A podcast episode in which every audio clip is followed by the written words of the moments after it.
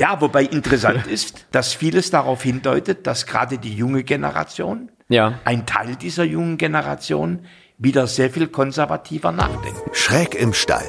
Der politische Podcast mit Thomas Sattelberger und Fabian Grischkat. Morgen ist ja der Weltfrauentag und deswegen war das Thema für diesen Podcast eigentlich relativ klar. Äh, Wir reden heute über Feminismus, über Frauen, über Frauenrechte. Ja. Ich hatte nur ein bisschen Bammel, muss ich ehrlich sagen. Oh, weil ich dachte, Fabian hat Bammel. oh, ja, oh Gott, ähm, zwei Männer äh, reden auf einmal über Frauen. Kein Problem damit. Äh, Du hast kein Problem, ich hatte schon ein Problem mit. Ich glaube, andere hätten auch ein Problem gehabt. Deswegen haben wir aber heute mal einen Gast dabei. Hallo, mein Name ist Nora Vanessa Wohlert und ich freue mich sehr, dass ich mich heute zu dem besonderen Weltfrauentag mal in euren Männer-Podcast so einklinken kann.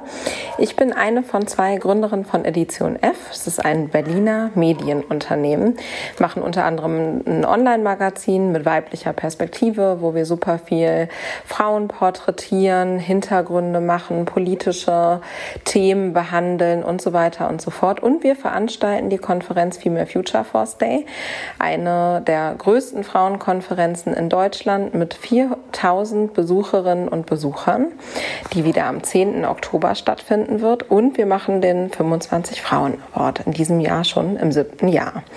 Natürlich freue ich mich ganz besonders, dass ich anlässlich des Weltfrauentags einige Fragen von euch bekommen habe, die ich natürlich gerne beantworte. Also ich folge zum Beispiel Edition F auf äh, Instagram und Twitter, glaube ich. Ja. Ähm, kennst du Nora oder kanntest du Nora zuvor? Ja, ich kenne sie schon einige Jahre. Echt? Äh, ja, das ist Ja. tolle Unternehmerin, äh, Co-Gründerin von Edition F. Ja. Das ist nicht nur ein to tolles Online-Format, sondern da wird auch richtig analog und offline Events gemacht. Äh, zum Beispiel die Future Female Force. Ja. Das ist eine große Konferenz. Da sitze ich auch auf dem ich gerade sagen, Panel.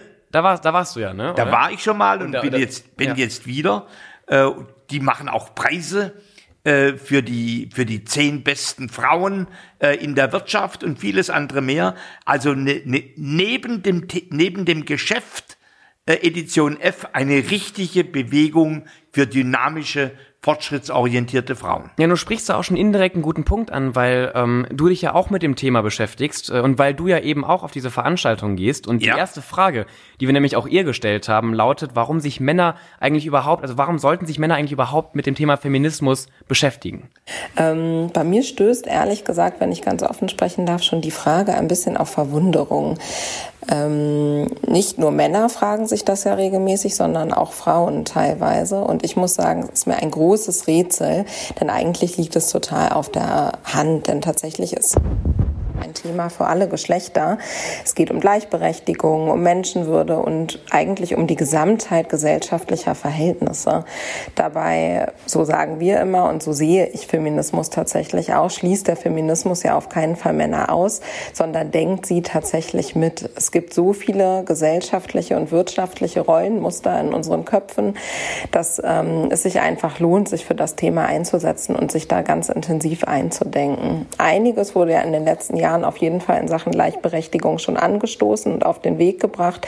Dazu gehört für mich zum Beispiel sowas wie das Entgelttransparenzgesetz, die Quote für Aufsichtsräte, die Ehe für alle, aber auch das Gesetz zu Nein heißt Nein.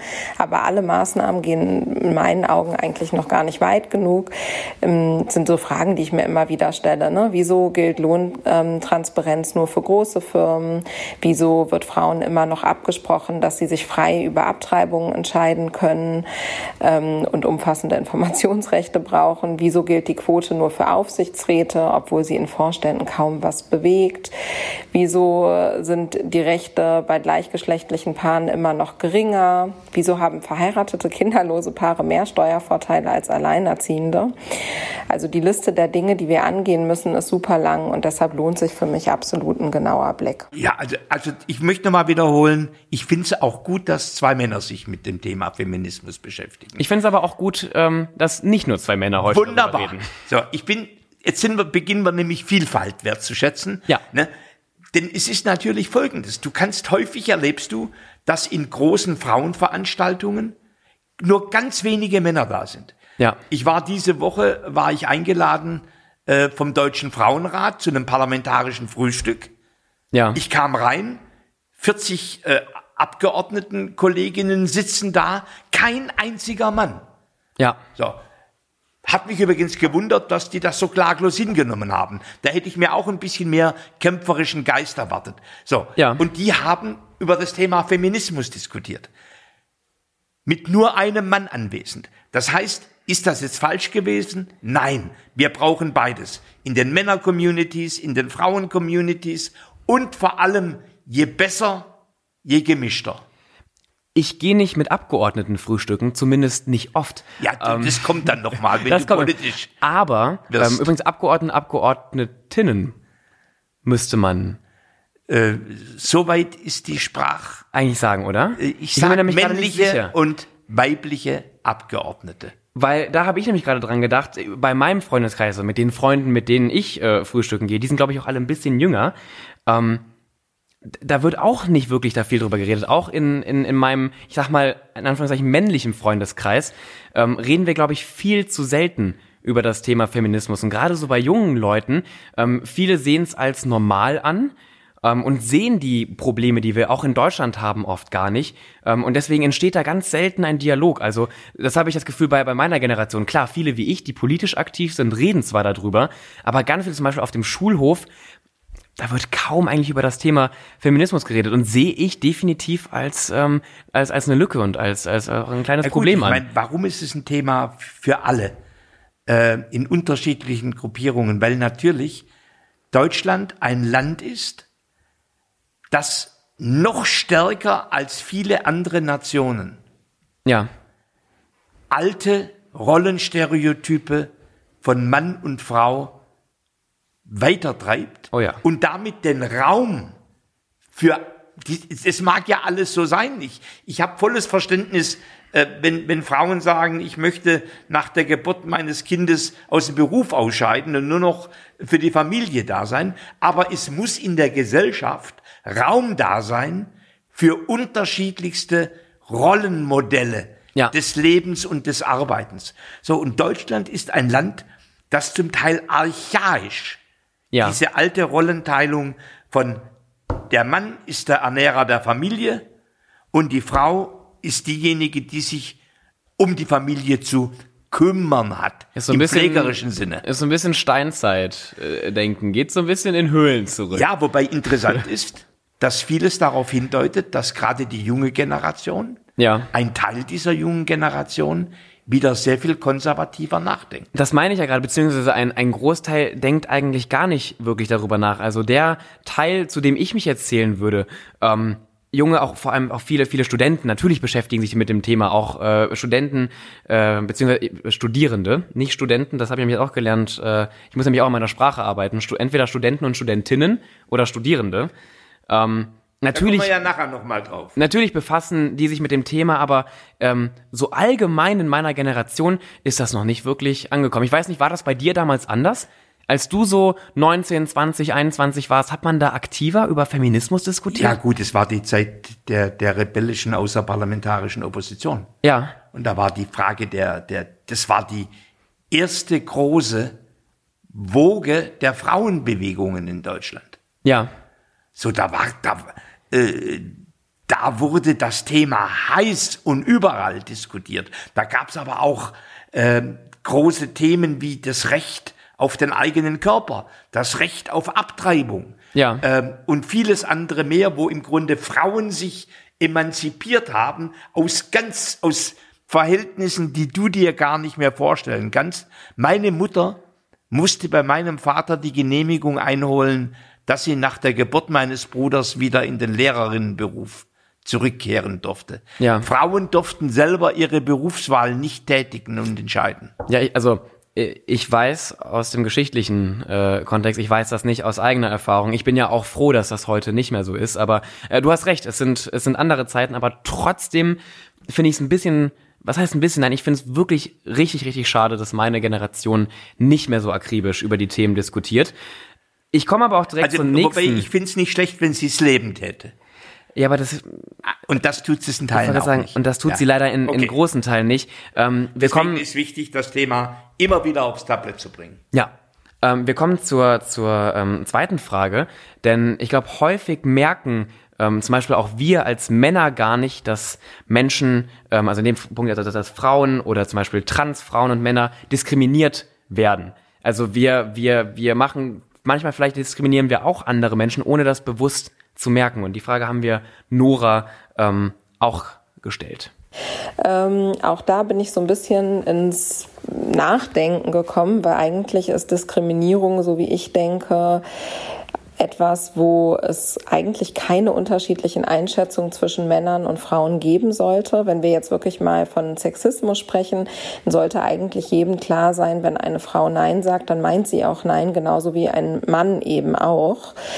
Und die Unsicherheitswelle, die vielleicht so im Zuge der MeToo-Bewegung bei manchen Männern vermeintlich entstanden ist, die ähm, kann ich wirklich überhaupt nicht nachvollziehen. Es gibt und gab klare Grenzen, die nicht überschritten werden sollten und Höflichkeit und Respekt im Umgang sollten eigentlich ganz gewöhnlich sein.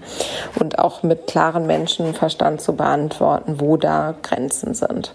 Sicherlich gibt es aber gerade auch im beruflichen Kontext echt super viele Situationen, von denen wir auch bei Edition Generation F immer wieder ganz viele Berichte hören und ähm, die Männern vielleicht nicht ganz genauso häufig begegnen wie Frauen. Ähm, das ist zum Beispiel sowas wie, warum werden Frauen immer in Interviews gefragt, wie sie Familie und Beruf miteinander vereinbaren? Ich glaube, das werden Männer wirklich fast nie gefragt. Wieso ist die Frage, was mit der Kinderplanung ist, in Vorstellungsgesprächen immer noch super häufig?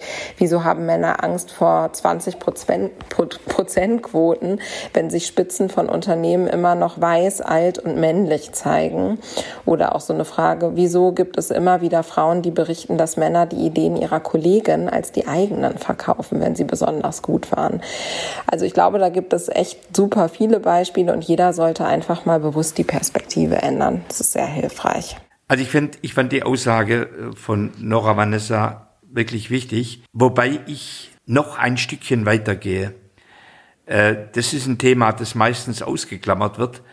Ähm, natürlich, dass Organisationen, in denen Machtverhältnisse äh, existieren. Ja. Und Unternehmen sind ja meistens Organisationen männlicher Macht. Ja.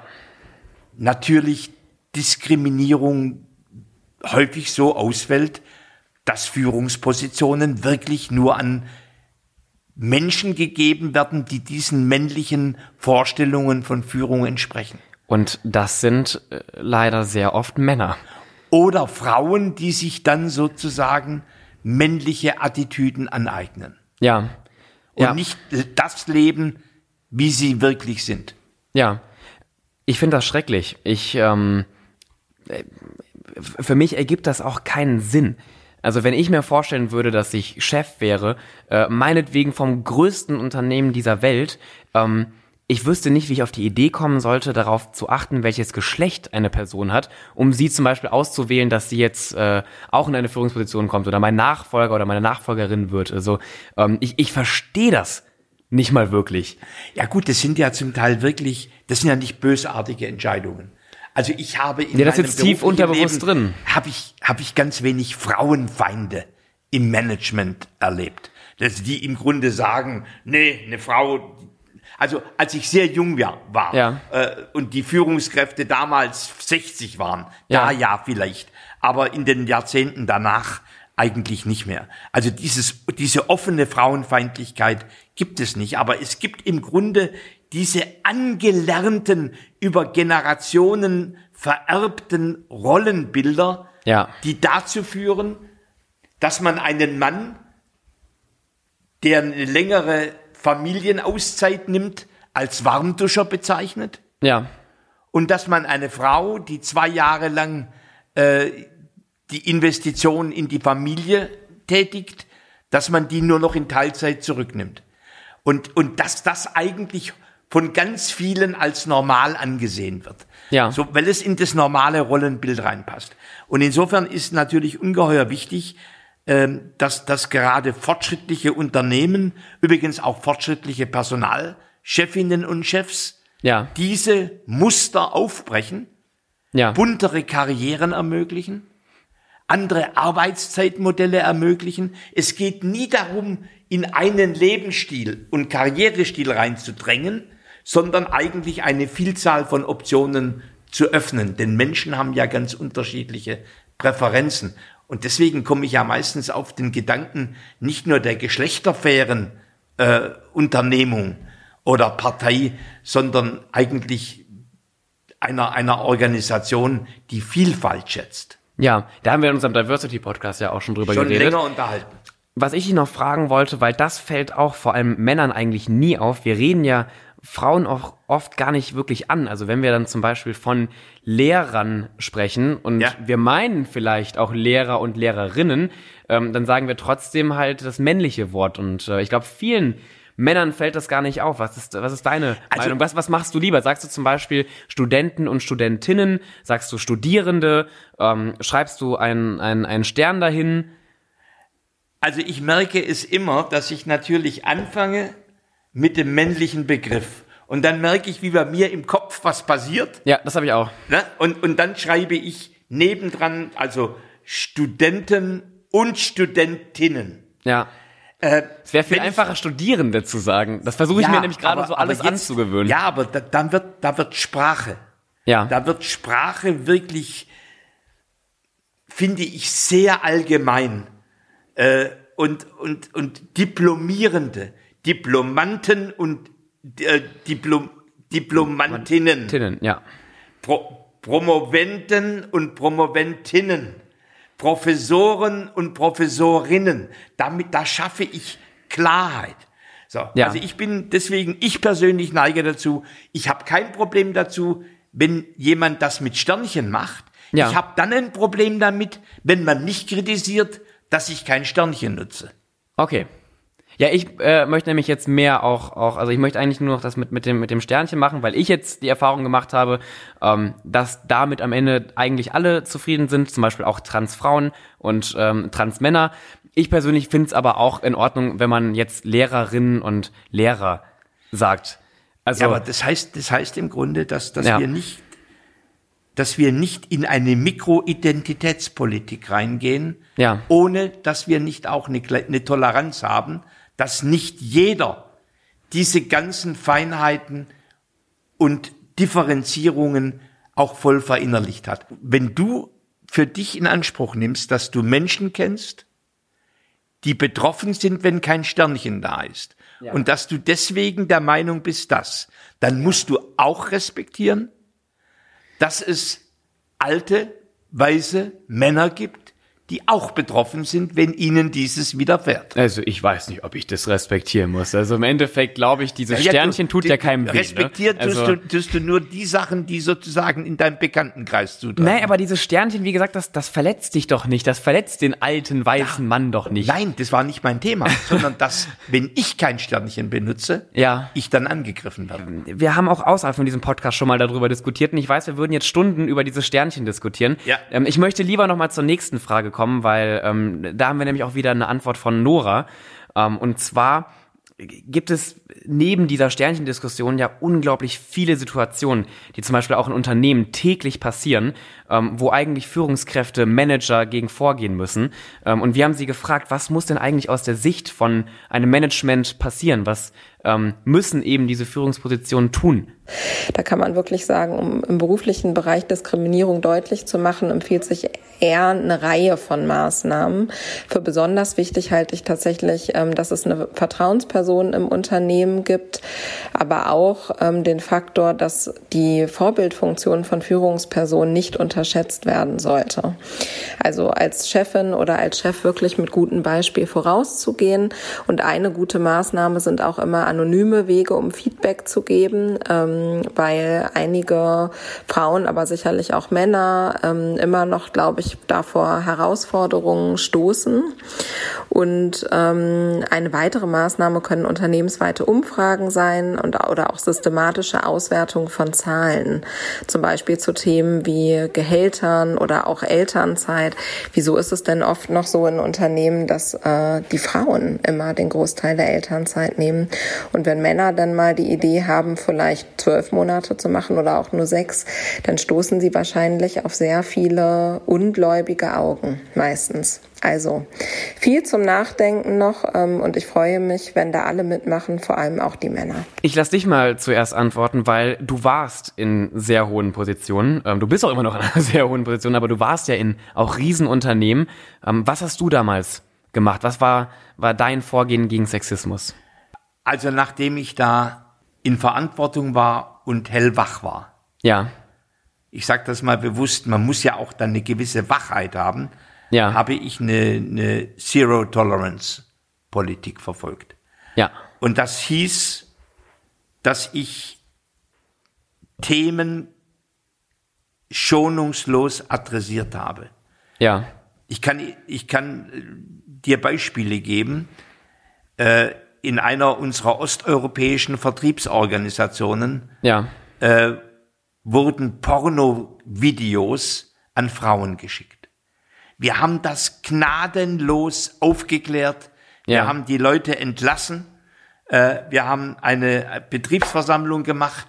Wir haben dargelegt, warum ein solches Verhalten von uns sanktioniert wird Ja. und wie, dass wir in Zukunft in aller Her weiter in aller Härte dagegen vorgehen. Das finde ich aber auch genau richtig. Ja, das geht aber auch. Ich habe beispielsweise auch externe Anwaltskanzleien eingeschaltet, Ja. wenn es Hinweise gab, dass tatsächlich Frauen aus dem Unternehmen rausgemobbt worden sind, wenn es widersprüchliche Aussagen gab, denn Ja. da ist es ja oft ganz schwer, die Wahrheit zu ergründen, und zwar neutral die Wahrheit zu ergründen.